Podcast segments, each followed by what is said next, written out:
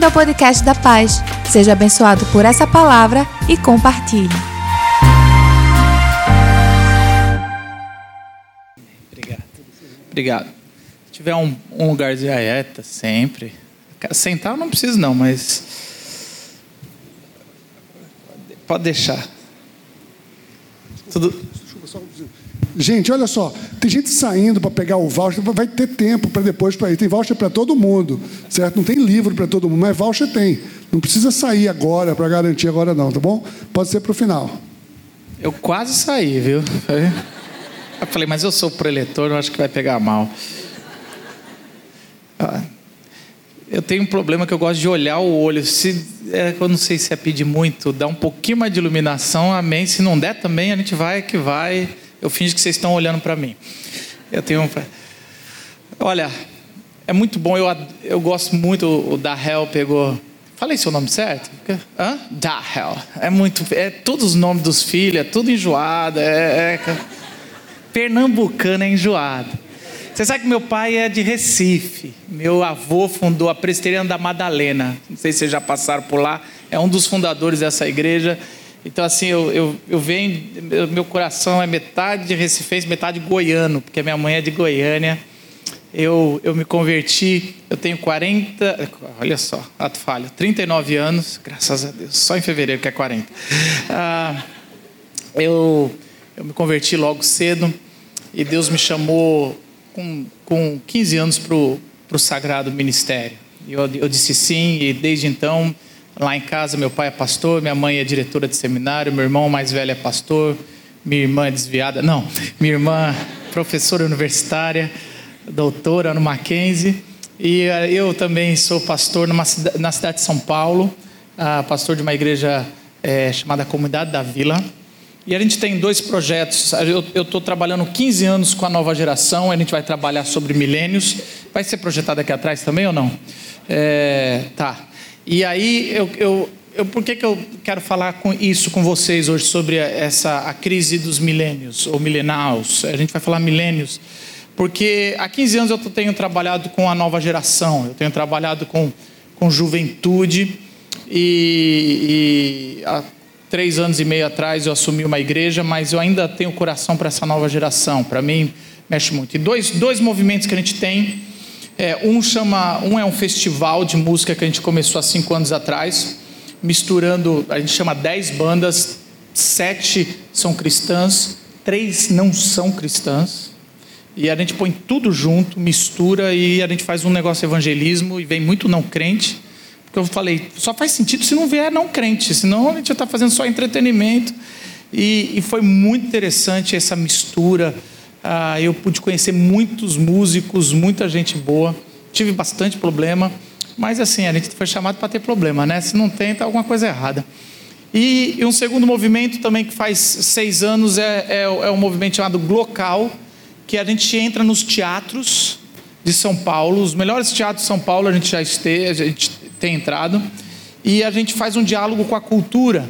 E, e lá a gente, toda terça-feira, por que terça-feira? Porque a gente quer alcançar os artistas. Então, o artista trabalha quinta, sexta, sábado, domingo. É, Quarta-feira é dia de futebol, eu não vou perder, né? Futebol e nem ninguém. E segunda é descanso do pastor. Daí sobrou terça. E terça é mais barato os teatros. Então a gente, toda terça a gente tem um diálogo é, muito bacana com pessoas pintando ao vivo, músicas, as bandas não são cristãs, a gente chama bandas, a gente chama um diálogo, então a gente chama professores universitários, a gente conversa, e lá a gente tem feito um trabalho evangelístico e tem alcançado três grupos chaves bacanas em São Paulo. Os homossexuais, os, uh, a gente tem alcançado os espíritas e tem alcançado os militantes de esquerda. Então, é, orem por mim, queridos, porque não é.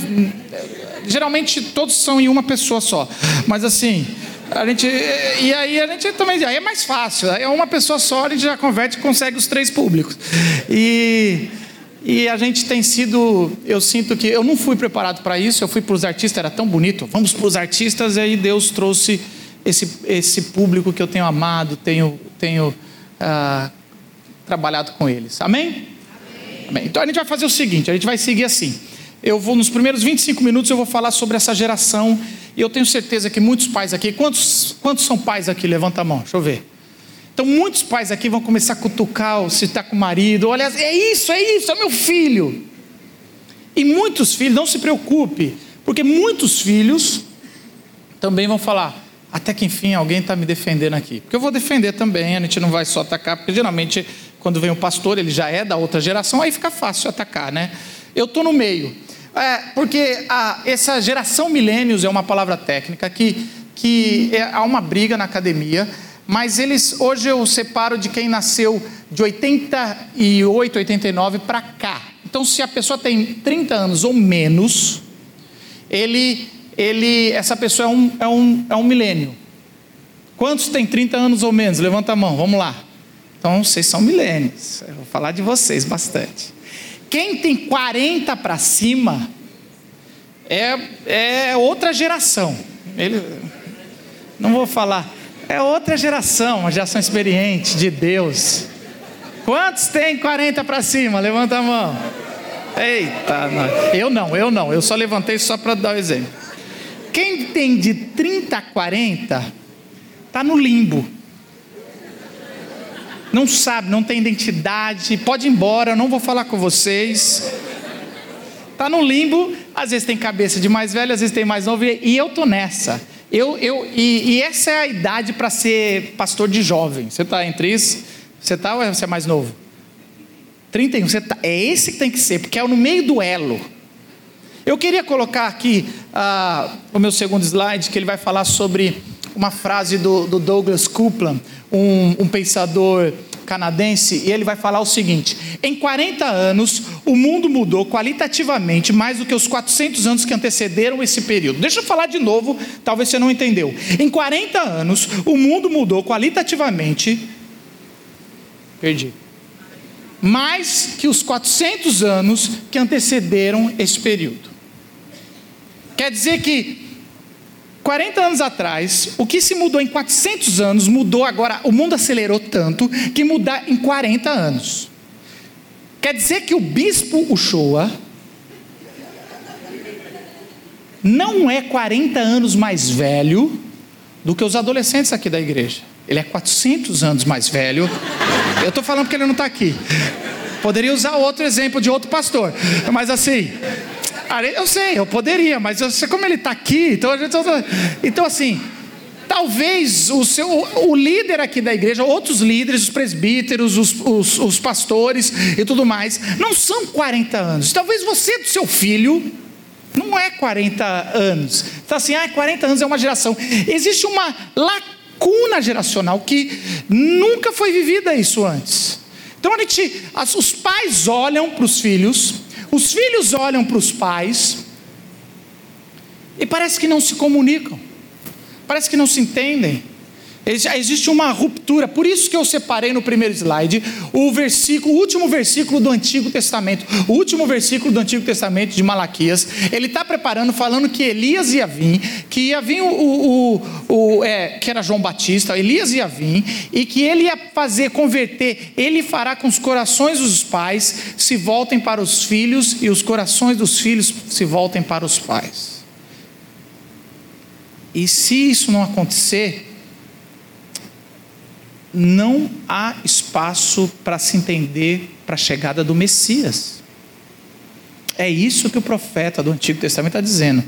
Alguém precisa preparar o coração dos pais para se converter. É interessante, não fala que o, o, coração do pai vai se converter a Deus, o coração do filho vai se converter a Deus e agora está todo mundo convertido a Deus. Não. Antes da conversão a Deus, você precisa se converter à sua família. Você precisa entender isso. Você precisa amar tua família. Você precisa se. Alguns pais aqui, e eu sei disso, e, e é esse o ponto que eu quero chegar no final. Alguns pais aqui estão sofrendo hoje, talvez até escreveram no bilhete, porque os filhos não estão aqui. Talvez os filhos estão em outro lugar que você gostaria que tivesse no Evangelho. É com você que, principalmente, essa mensagem vai falar. Porque o ano que vem é o ano sobrenatural, é o ano que seu filho vai se converter, sua filha vai se converter. Se não antes, que eu acredito que nem precisa nem chegar. O ano começou agora em dezembro, já que a virada é agora, A gente que faz nosso calendário. Eu queria falar de três crises, três crises que. Ó, tem até um drone aqui, meu Deus do céu.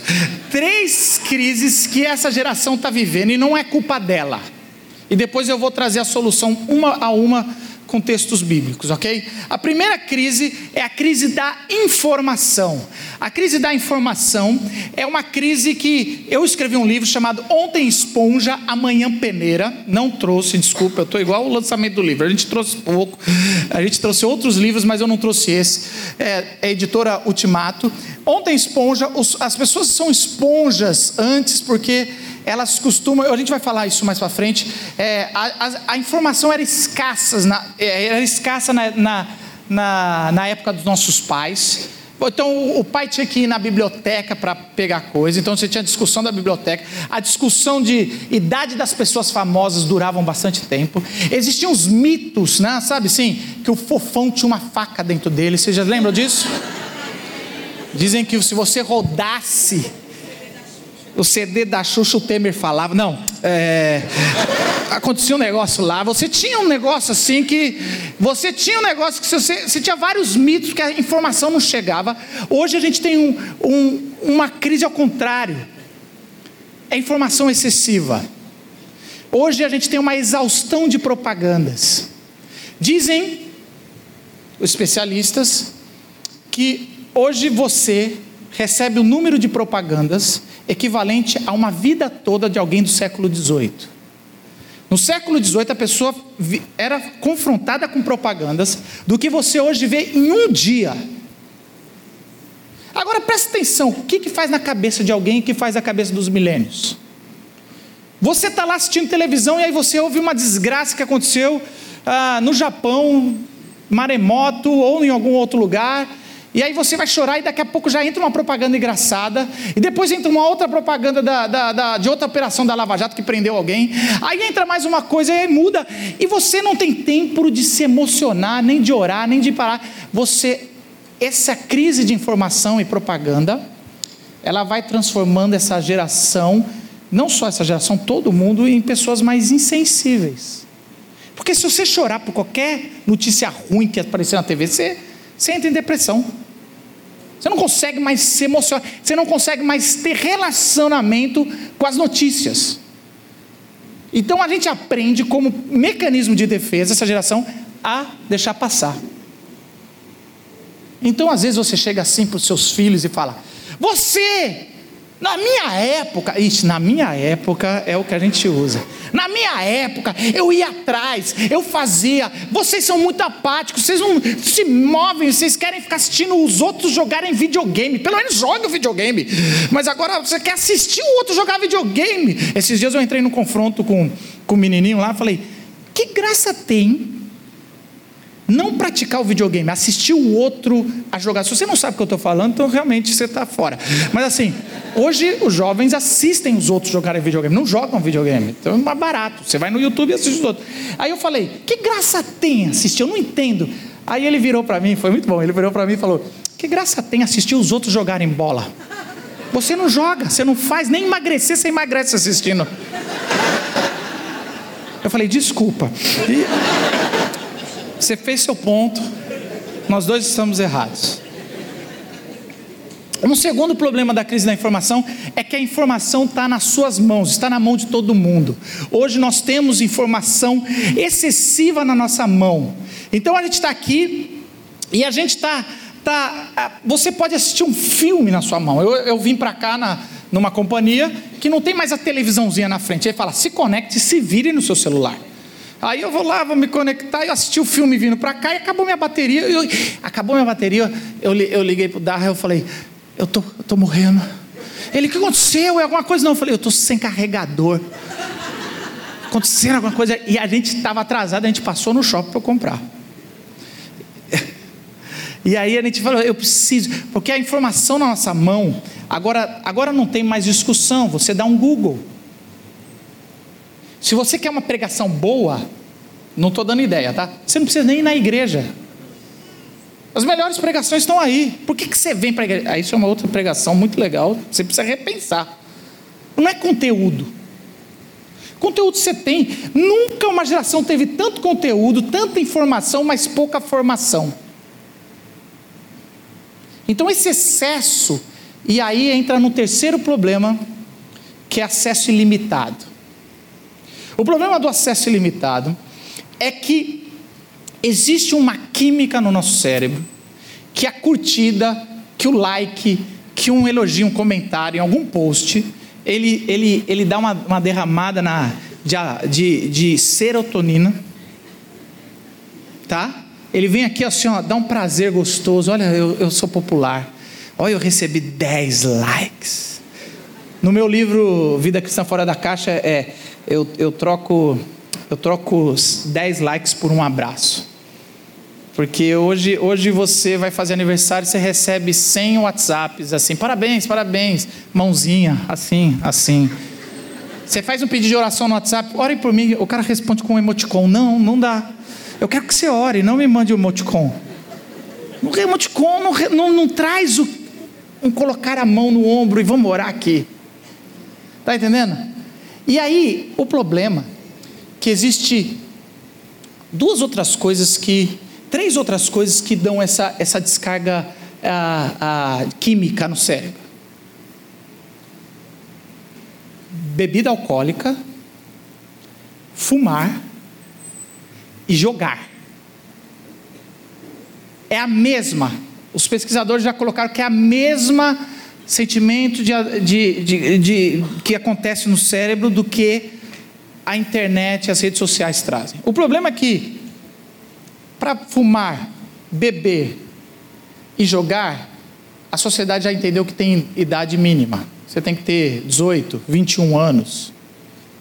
Mas para mexer na internet, a gente está jogando internet limitada na mão dos adolescentes e isso está gerando coisas. Eu nem estou entrando na, no campo de pornografia e coisas, estou só entrando no consumo. E aí você tem um, você começa a discutir com seu filho, falar, você começa a ter que criar regras. Não, aqui na mesa a gente não vai usar celular.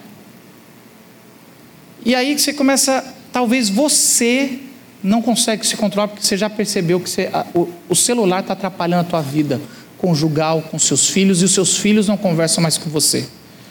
Talvez aquele grito de mãe, almoço está pronto, você manda pelo WhatsApp. Gente, está pronto aí, chega aí, faz o check-in. Ah, mãe, eu não ouvi. Deu azulzinho aqui. Não dá nem para. Não dá nem para falar, mãe, eu não ouvi, sabe? Quando você vai mais um pouquinho. Não, deu azulzinho, o check-in você viu sim. O WhatsApp falou aqui. E essa é uma crise. Eles não têm culpa disso a crise da informação.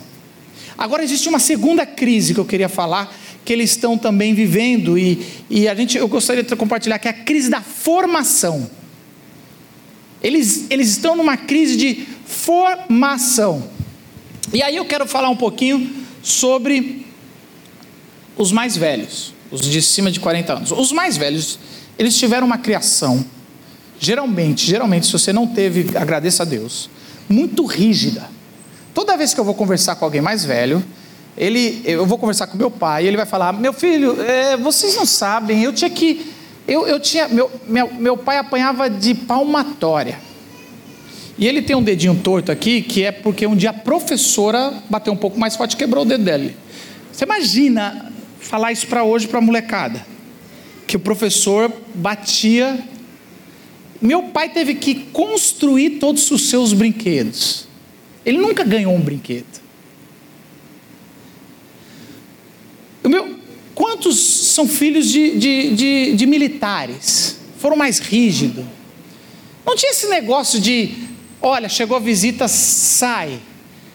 É, os mais velhos contam que o olhar do pai e da mãe era assim fulminante, era um, era um temor assim, você fazia uma coisa errada, eles olhavam assim e aquilo ia derretendo o ser humano. Quantos tiveram pai assim? Se liberte agora, levanta. Falei, eu amo eles, mas eles foram assim, são assim. Aí aconteceu um problema. Problema não, normal. Se eu tive um pai assim, o meu filho eu não vou fazer a mesma coisa. Aí entrou um problema na, nessa, na próxima geração que ajudou a distanciar os 400 anos. Quatro probleminhas que vocês vão entender que, que os pais ficam falando para os filhos, e se você faz isso, para em nome de Jesus. Primeiro é, podemos, vocês podem ser o que vocês quiserem.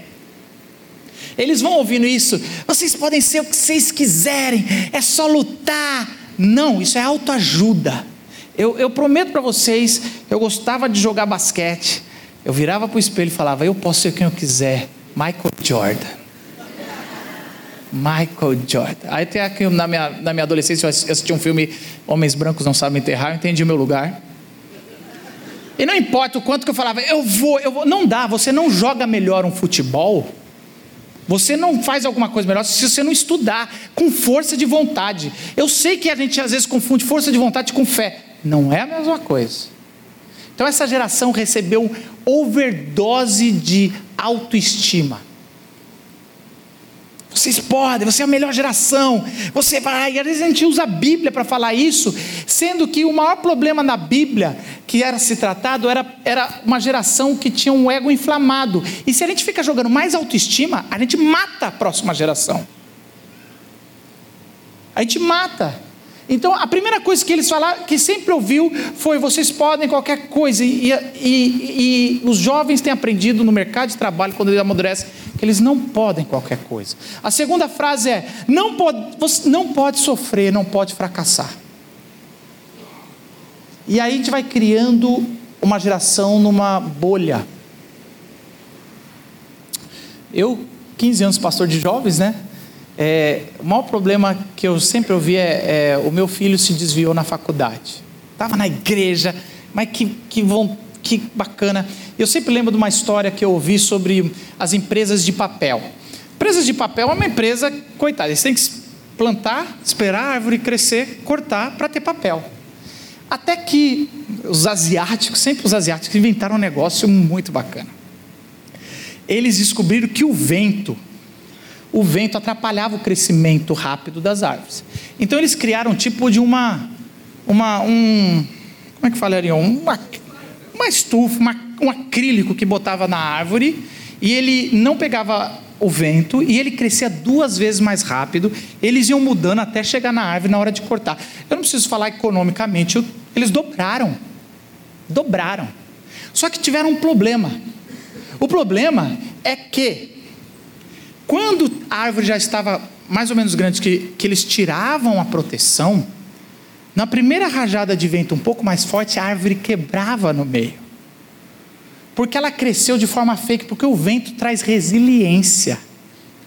E essa resiliência fazia o, papel, o papel não prestava nesse tipo de árvore, crescia mais rápido. O problema nosso é que quando a gente vai criando uma bolha, e aí essa bolha você pode chamar é, é, desde da cultura, e eu trabalho com isso, você só vai ouvir música gospel, aí a pessoa nunca ouve. Você só vai ler livro gospel, aí você só vai falar palavras gospel, e aí você vai ser o gospel. E aí, uma hora que você tem que cuspir. E aí você vai, e aí quando ele chega na faculdade, que você abre o acrílico, você não tem mais como ficar protegendo, olhando tudo, a árvore quebra árvore quebra, e você fala assim: Eu fiz o máximo, você fez, você não errou no sentido de proteção de amar, você errou no sentido de não deixar o vento criar resiliência. E eu quero dizer um negócio para você: o vento é o Espírito Santo, ele sopra para onde quer. Ele vai e ele vai mostrando. Então, você, essa super proteção tem sido prejudicial e eu tenho visto. Não só pais que deixam muito, mas pais que também protegem muito. Existe um equilíbrio aí. O terceiro problema da, da crise da formação é temos os melhores amigos em casa. Agora, como os, os pais da outra geração era muito rígido, agora eu sou amigão do meu filho. É muito interessante. Meu filho tem três anos e meio. E quando eu brigo com ele, ele vira para mim e fala: Você não é mais meu amigo. Sério? Eu tive que me, eu tive que, eu tive que me treinar para não cair nesse golpe. Porque não foi fácil não. Porque você pega o seu filho e fala: "Você não é mais meu amigo, você era meu amigão, agora você não é mais meu amigo". Cara, a minha, a minha vontade, a minha vontade natural é: "Desculpa, filho, não, não faz isso comigo não". Papai, papai, desculpa, nunca mais eu vou, vou toma, toma todo, toda a internet que você quiser, tudo que você quiser, toma, toma. Quem é o seu amigão? Mas eu fiz minha cabeça. Aí um dia ele veio, você não é mais meu amigo. Eu falei, não tem problema, mas eu ainda sou seu pai. Aí ele cresceu assim. Porque sabe uma coisa? E eu vou falar, vai ter horas que você vai ter que escolher entre ser amigo do seu filho ou ser pai do seu filho, ser mãe de sua filha. E eu quero dizer uma coisa: se você escolher ser amigo, amigo ele sempre vai ter pai e mãe, só tem um. Toma a decisão certa. Toma a decisão certa. Porque Deus te deu os filhos, e os filhos são como flecha. Mas a flecha para ir você tem que puxar e soltar. Tem que ter palavra forte, firmeza. Não é, não, não, não, machuca a firmeza. Não Pai, mãe, eu não gosto de você. Fazer o que, meu querido? Eu ainda vou te amar. Não importa se você não gostar, mas eu sou seu pai. Eu sou sua mãe. Isso é difícil, gente. Treina, é difícil. Ah, mas já cresceu meus filhos. Tenta até hoje. Se bobear, eles usam outros recursos. Porque a gente é, a gente é filho. Todo mundo é filho, é bom, a gente sabe. A gente usou isso de outras formas. Porque a gente quer curvar os pais. E a última da crise da formação, toda a formação tem sido problemática. Na hora certa, vamos ganhar responsabilidade na vida. Na hora certa, meu filho vai ganhar responsabilidade. E aí nunca chega a hora certa. Eu sei, eu sei, eu sei. Você veio de uma família que seu pai punha você para trabalhar com 11 anos. Eu sei. Ah, meu filho, eu, eu, eu fazia engraxate. Eu, eu, eu ia lá, meu pai fazia o trabalho. De... Eu lembro quando eu fiz 15 anos, meus pais falaram: está na hora de você. Me mudaram para a noite. Por isso que eu estou no meio. Eu estou falando, eu estou no meio. Me mudou para a noite, falou: de manhã, agora, de manhã e à tarde você vai trabalhar numa loja de tênis. Só que eu morava numa, uma, numa cidade de 50 mil habitantes. Era pouca. Eu, eu, eu fui trabalhar na loja de tênis do lado da loja de tênis de verdade. A minha era, sei lá. E eu lembro direitinho, meu primeiro mês, eu, eu chegava lá, chegava às sete, lavava a loja, ia vender, ninguém entrava, só entrava na loja do lado, vendia muito pouco, ganhava por comissão. Eu ganhava 5% do que eu trabalhava, não tinha salário fixo, era só comissão. E eu ia na, na frente, assim, tinha um, um restaurante por quilo, chamado Cheiro Verde, olha, eu lembro até hoje, faz tanto tempo. E eu ia lá e eu comia todo dia por quilo. Quando chegou no final do mês, eu fiz a conta de quanto eu ganhei e quanto eu gastei na, na, no por quilo eu gastei como se fosse 100 reais a mais no quilo do que eu ganhei de salário. E eu lembro direitinho, voltando para minha mãe, falei: mãe, é, não bate a conta, eu vou sair do trabalho. Eu lembro da, da, dessas palavras da minha mãe, sabe as palavras? Minha mãe falou: Você não está trabalhando para sobrar dinheiro e nem ganhar, eu vou botar esse dinheiro, você vai comer. Você está trabalhando para aprender a trabalhar. Eu falava: Não, eu quero, eu não, não preciso disso. Meu marido tem dois empregos. Não, isso é outra coisa. Eu não preciso disso. Meu pai ganha bem. Eu lembro direitinho que meu pai falava assim: se fosse isso, eu vou te pôr para ajudar a empacotar supermercado. Meu pai queria me pôr. Falei, não, então eu vou vender tênis. Porque para mim existia trabalho mais legal e outro não. Por que, que eu estou dizendo isso? Gente, porque, de novo, a gente acha, a gente tem que dar responsabilidades logo cedo. Eu gosto muito dos pais que dão a mesada e na mesada está o dízimo dos filhos. Não dê o dízimo do seu filho, deixa ele dar. Como é que você acha que ele vai aprender depois? Generosidade? Que, que as pessoas que custa as coisas que você tem que realmente ser contribuir. Você acha que você vai que idade você vai ensinar seu filho? Ele tem que saber desde já que às vezes você vai ter que tomar um sorvete menos para mostrar gratidão. Responsabilidade já não vai chegar um dia. Por que, que eu estou dizendo isso? Porque essa geração está chegando nas. As empresas estão com problema. Eles não conseguem contratar porque essa geração ela não tem responsabilidade. E por último, queridos, a gente vai entrar mais na Bíblia, não se preocupa não, você está assim, nossa, isso aqui não está falando de Jesus, calma. A gente precisa entender o cal, o inferno, para depois ir para o céu. A melhor evangelização é mostrar o inferno. Aí o cara aceita Jesus. Eu estou tentando mostrar para vocês o inferno. A terceira crise é a crise da percepção. Essa crise é um pouquinho mais complicada. Eu vou tentar explicar aqui para vocês. Então a gente tem a, da, a crise da informação, a crise da formação Mas agora a crise da percepção. E essa crise da percepção, a gente está com índices enormes de suicídios. E não se fala, não sei se aqui na igreja fala, faz uma série sobre suicídio, não sei se já precisa. Precisa. Pastores que estão suicidando. Jovens suicidados. E suicídio é uma coisa que não tem como ter estatística direito, porque todo mundo esconde. Porque o suicídio você fala, não, morreu. Sempre, você pode ver, eles têm um acordo na mídia que quando alguém suicida, eles põem outra causa. É um acordo, quem é jornalista sabe disso. Existe um acordo, você não vai falar. E há suicídio demais. As pessoas não estão falando, os jovens estão suicidando. E é pela, muito por causa da percepção. Porque, primeiro, vemos que o, o mundo em filtros. Então agora a gente está vendo o mundo em filtros. Então, é lógico, eu estou usando o recurso do, do, Instagram, que joga filtros, e foi o, o, app que mais cresceu nos últimos tempos, e muito legal. Mas o filtro, ele, a, a internet não abre espaço para o sofrimento, as redes sociais não abrem espaço para a morte. O Marcelo Tasso, no, no seu último livro, ele conta uma história interessante que ele, a, a, uma, uma tia-avó dele morreu, e ele estava no velório e ele quis fazer uma homenagem a ela, porque ele gostava muito, tirou uma foto, não do, do corpo, mas de umas flores, e fez um poema para a avó dele, tia-avó, e aí ele teve uma enxurrada de críticas dizendo: que absurdo, você quer ganhar like com a morte dos outros. E aí ele escreveu um texto sobre as redes sociais não há espaço para morte, para luto ou para sofrimento. Quantas vezes nós tiramos foto de uma comida que a gente nem provou? Mas é para ostentar, que legal. Eu quase fiz hoje aqui. Sempre que eu venho para Recife é muita comida ostentação. E assim, você vai lá, você tira uma foto e as suas férias tem que ser a melhor foto. Você só posta a foto no casamento, você posta uma foto linda. Mas quantas vezes do outro lado está tão triste? O problema é que uma geração que só olha pela internet e está o tempo todo na internet, ele pensa, está todo mundo feliz. Olha só, essa pessoa só viaja, essa pessoa está feliz, essa pessoa é bonita demais, tem filtro para tirar a espinha. Aí essa pessoa não sei o quê, essa, essa pessoa está magra, não é, é ângulo. A gente sabe disso. A gente sabe, é ângulo.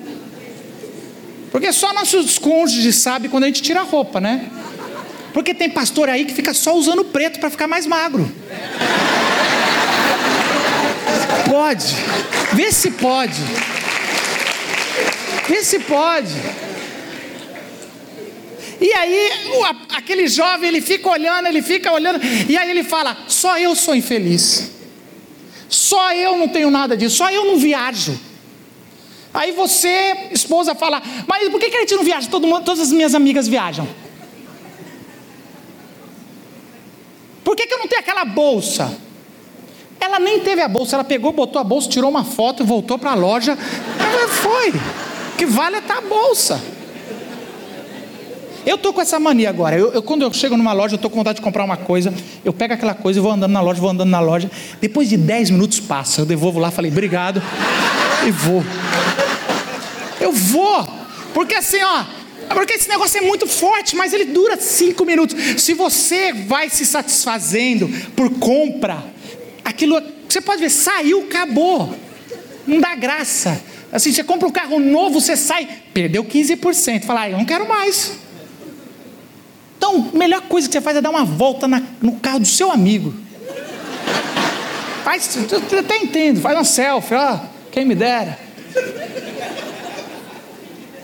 Por isso que brasileiro, quando vai para Miami, fica alugando Camaro amarelo. Ah! Porque a gente, ah, a gente quer, mas depois passa. Porque não dá para viver com filtros. A vida tem que ser sem pancake. A vida tem que ser clara. E você só encontra a vida clara quando você vive assim, ó, em igreja. Agora toma cuidado, porque filtro religioso é o pior filtro. Tem que tomar muito cuidado, senão a gente só vai contando as bênçãos mas a, o que mais muda, eu gosto muito de Paulo. A segunda carta de Coríntios, Paulo tem que se defender porque Paulo é tão transparente na sua perseguição, nos seus fracassos, nas suas coisas, que a, a igreja de Coríntios começa a questionar. Mas então você não é tão abençoado por Deus, eu acho que você não vale como apóstolo. E a segunda carta é para responder: olha, aliás, se você tem problema de autoridade na tua casa, segunda Coríntios. Porque é um jeito de defender a autoridade sem ter aquele, aquela da carteirada. Paulo vai falar: eu sou apóstolo por causa disso, disso. Eu sou, eu tenho um tesouro, mas eu sou um vaso de barro. Mas não é só o filtro, não.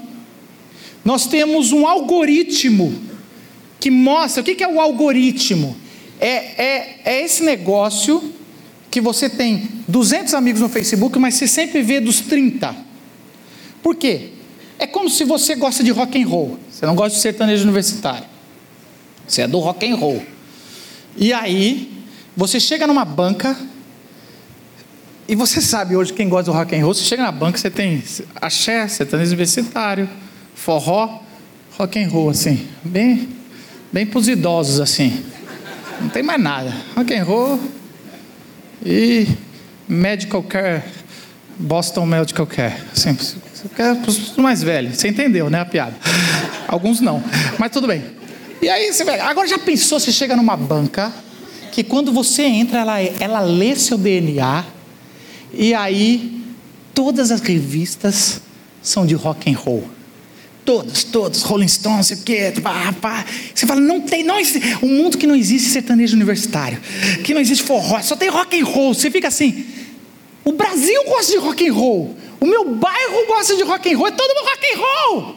Aí você sai daquela banca com os três revistas falando, rock and roll, rock and roll. Aí todo mundo, eita nós. É isso que o algoritmo faz.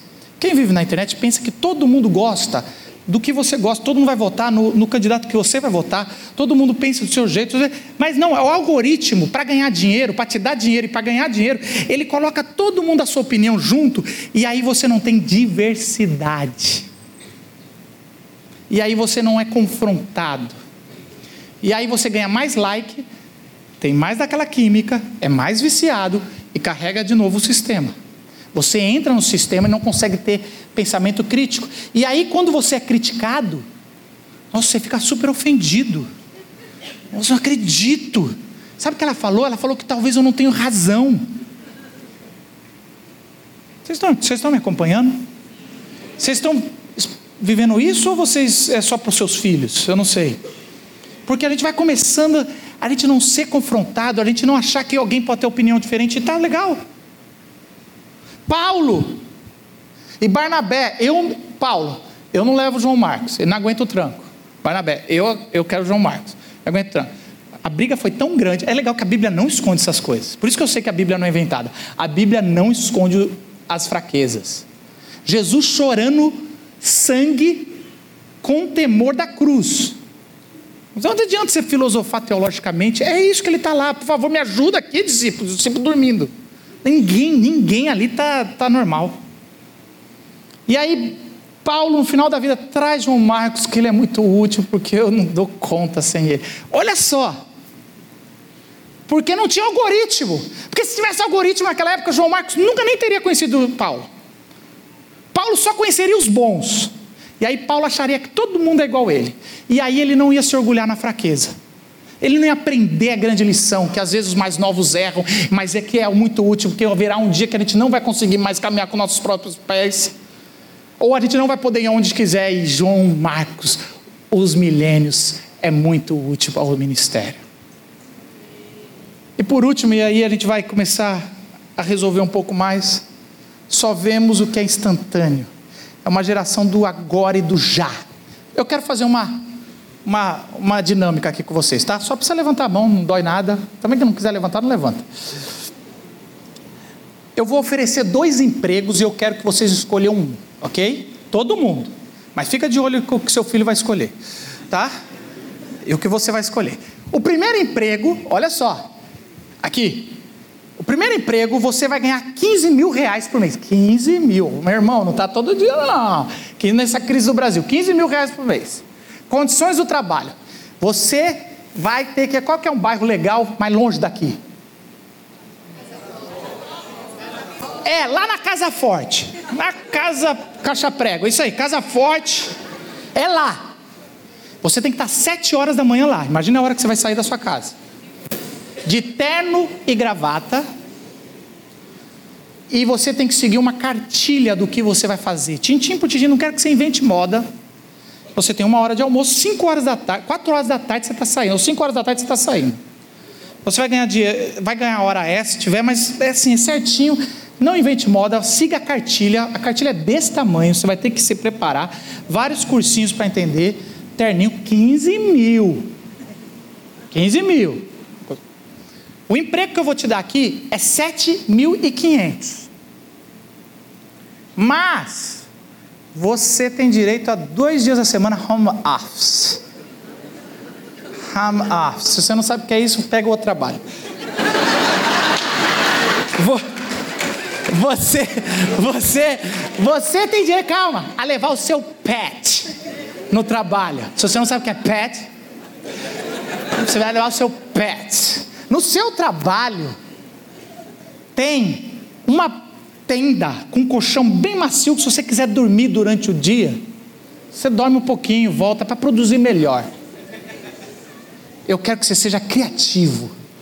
Sabe, o que vale é no final do mês a gente ver se você está alcançando as metas, mas seja criativo, vá para os seus caminhos. Eu vou dar 10% do seu tempo para você dedicar um projeto pessoal para a nossa empresa. 7,500, 15. Quem quer o trabalho do 15, levanta a mão. Levanta a mão. Eu sabia que você ia escolher essa. Pode levantar.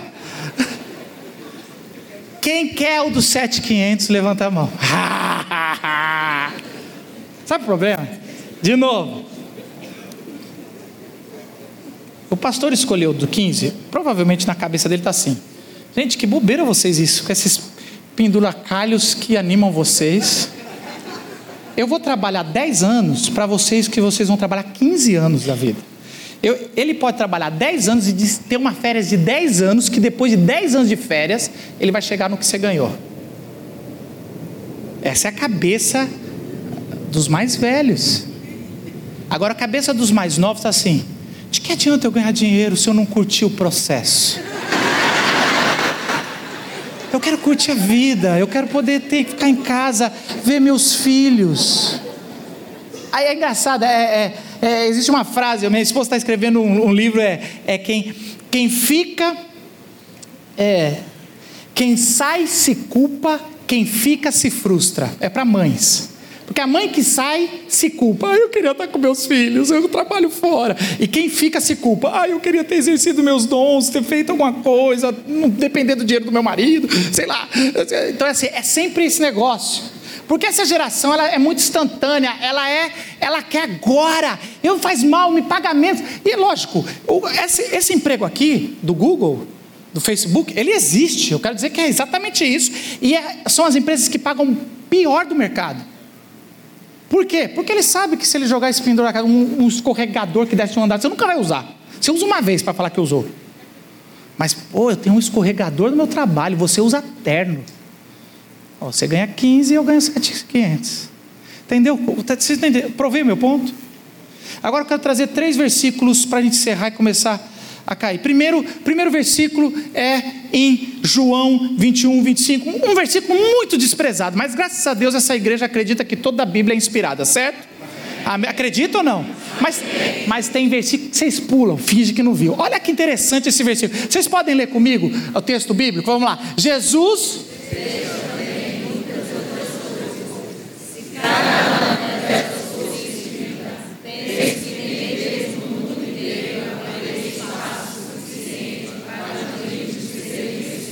Olha que interessante. O apóstolo João, no seu último versículo, ele escreve isso, no seu evangelho.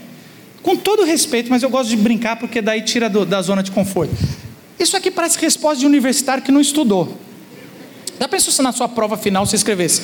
Existem muitas outras coisas, mas se eu fosse falar de matemática, não caberia em todos os livros. Então fica com o que eu escrevi. Você daria um zero, né? Presta atenção. Apóstolo João está escrevendo um evangelho. É algo que vai durar dois mil anos. Já pensou? Ele teve que fazer uma seleção do que entrava. E no final ele ainda fala: Ó, eu selecionei algumas coisas, mas não é tudo não. É muito mais que isso. Mas eu fiz uma. Eu peneirei. Presta atenção. A geração passada, como tinha escassez, era esponja. Ele tinha, ele ia na biblioteca, ele tomava nota. Você tomava nota quando seu professor falava. E aí de você, se não tomasse nota. Você, eu fazia fichário de recortes de, de revista, para quando eu ia pregar, eu queria usar um exemplo, eu ia lá, depressão. Aí tinha várias revistas. Até parece que hoje vai fazer isso. Mas eu fazia porque era escasso. escasso. Essa geração, se ela seguir. Aí você foi bem sucedido, você ganha bem, você fala, filho, tem que anotar, tem que correr atrás, ir na biblioteca. Só que hoje tem tanta informação que ele vai ser uma esponja cheia de água sem função. Os que vão se destacar têm que ser oposto a você. É difícil entender isso. Ele tem que ser peneira. Tem que ser igual o João.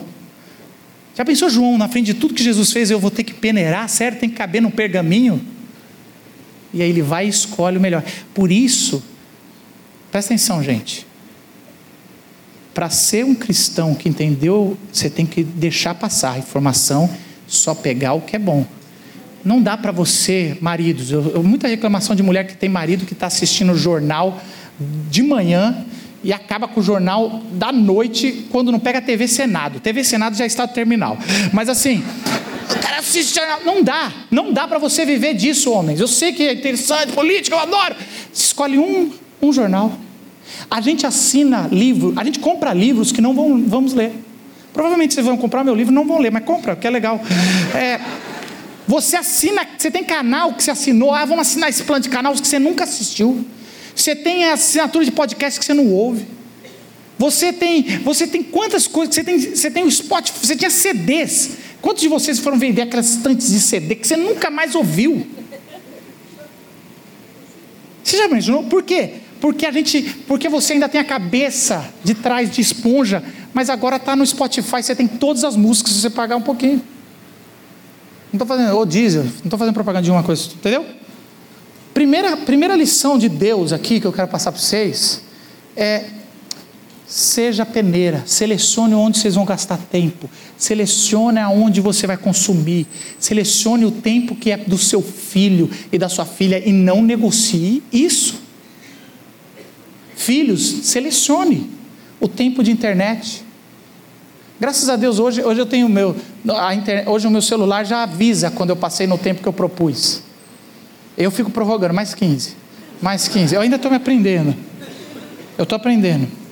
O segundo versículo que eu queria deixar para vocês, que responde à crise da formação, é Romanos 8, 38 e 39. Vamos ler como igreja? Vamos lá? Pois estou.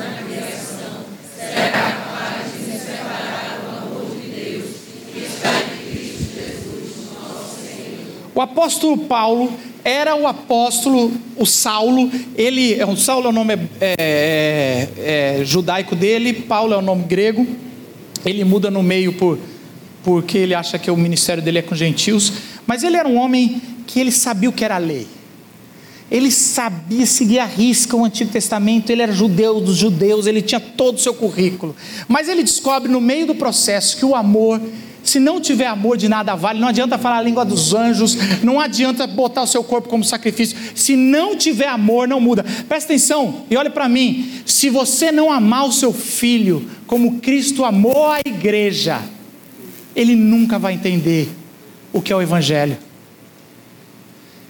É o amor que muda. É isso que Paulo entendeu: que olha, não tem nada que separa do amor de Cristo, nosso Senhor.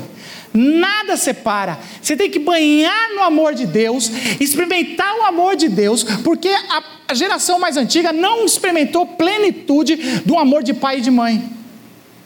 Você tem que reformatar o que é ser um pai. E quando Deus fala que Ele é um pai amoroso, Ele não é necessariamente o seu pai. Ele é muito melhor.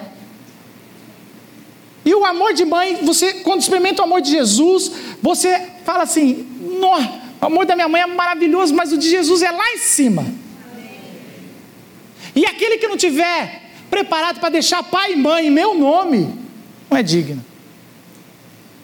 Pesado, Marcos, é pesado.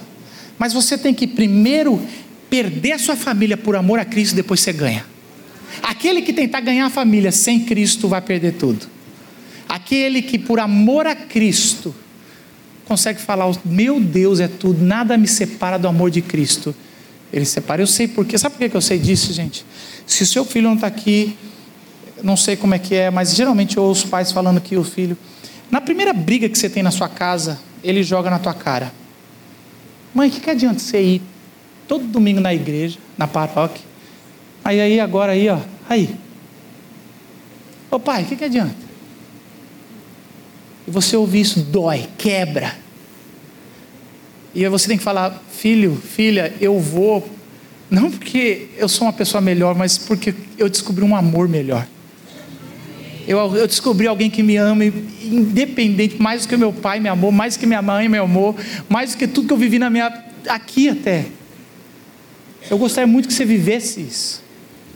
Por isso que Paulo, da metade do ministério para frente, ele vai falar do amor. O amor. O amor.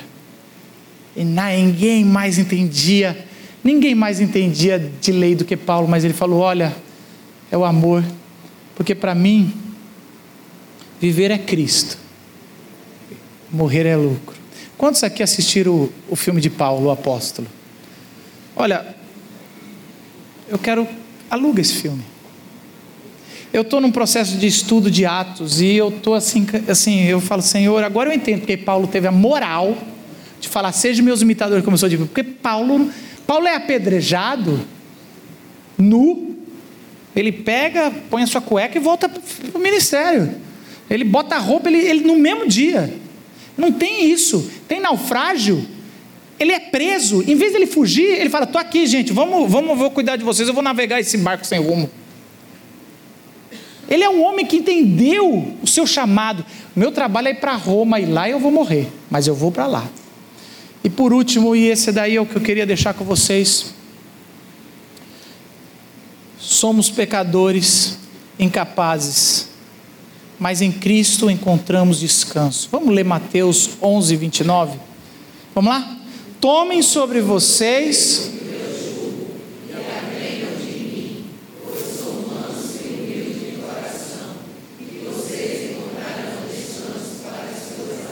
Eu quero falar duas coisas desse versículo. Primeiro, julgo. O que é julgo? Julgo é uma, uma peça de madeira muito pesada, única, que colocava em cima de dois bois. Geralmente eles pegavam o boi mais velho e o boi mais novo. O boi mais, o boi mais novo tem energia, presta atenção. Tem energia, mas não tem controle. O boi mais velho, ele sabe o caminho dele, mas não tem mais energia. Então você botava os dois bois juntos, pai e filho, mãe e filha, e eles iam levando o arado. Só que os rabinos apelidaram a interpretação da lei, a hermenêutica da lei, a interpretação da lei, como julgo. Porque trazia controle social a Israel, mas com o tempo acontecia igual aos animais. Quando você colocava o jugo em cima de dois animais, eles conseguiam andar muito menos, porque pesava, e depois de um tempo a coluna do, do boi ia para o beleléu, e aí você tinha que sacrificar o animal. A interpretação rigorosa da lei o legalismo, ele traz controle social. Mas com o tempo, ele acaba com a coluna, com a vida, com o vigor da pessoa. Por que você está falando isso? Porque se nosso Jesus falou, vem a mim porque o meu jugo é leve, talvez você, na sua casa, você pode ter um jugo mais leve sobre o seu filho. Eu não estou sendo irresponsável, não. Eu estou só imitando Jesus. Se Jesus entendeu que o peso da lei só mostra como são pecadores, como Paulo depois vai falar, é mais ou menos isso. Filho, filha, eles têm que mais entender o seu amor do que o rigor da lei.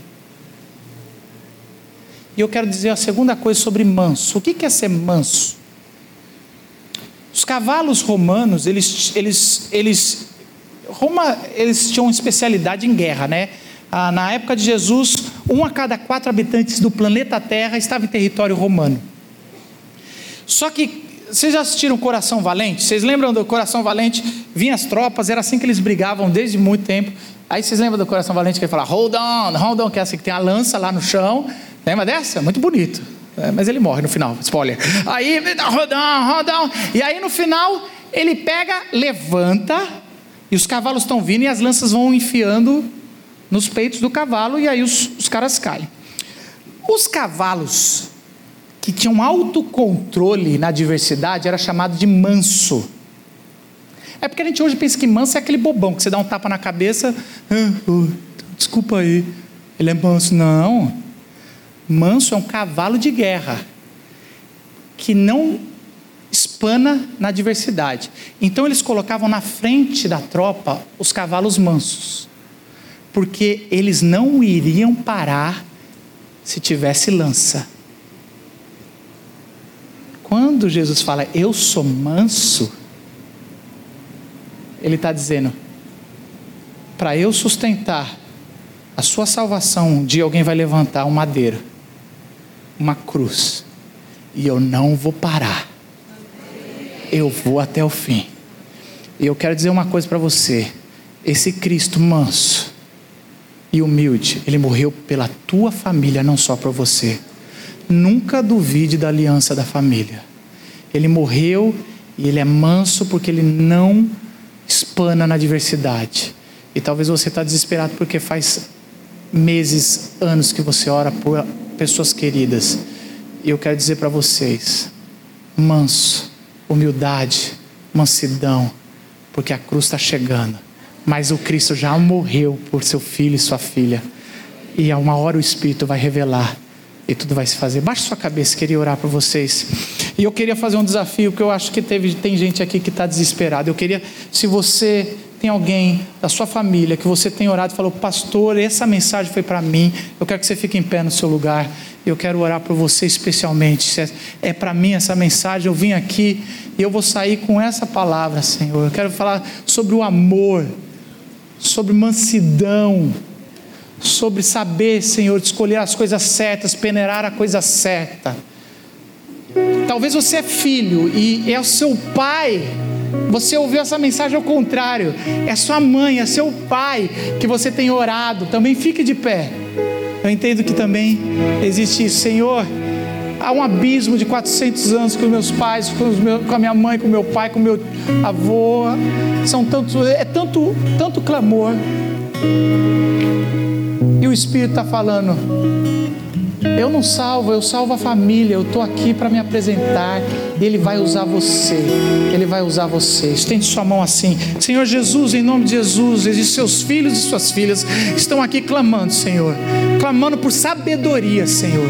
Clamando por mansidão, Senhor. Clamando, Senhor, em nome de Jesus, Senhor. Clamando, Senhor, para saber escolher as coisas certas, Senhor. Não entrar nas coisas como esponja, só absorvendo, mas Senhor, discernimento no Espírito, Senhor. Em nome de Jesus, Senhor, que há derramamento de amor, Senhor. Amor incondicional da cruz, Senhor. O amor que nos salvou, o amor que nos levanta a cada dia, Senhor. Que esse amor transborde para os familiares, Senhor. Em nome de Jesus, nós acreditamos que está chegando o ano do sobrenatural, Senhor. Em nome de Jesus, que o Seu Espírito Santo que convence do pecado possa estar, Senhor. Em nome de Jesus indo visitar cada um que está sendo colocado aqui em oração, Senhor. Em nome de Jesus, nós acreditamos nisso, pelo sangue do Cordeiro que foi derramado, que nunca mais, nunca mais nós precisamos sofrer, porque o Cristo sofreu para que tenhamos vida em nossa família, vida em abundância. Em nome de Jesus. Amém. Amém. Amém. Curtiu essa palavra? Aproveite e se inscreve para receber semanalmente nosso podcast. Nos segue também nas redes sociais, no perfil Somos Pais. E se mora perto de uma de nossas extensões, vem nos visitar. Até o próximo!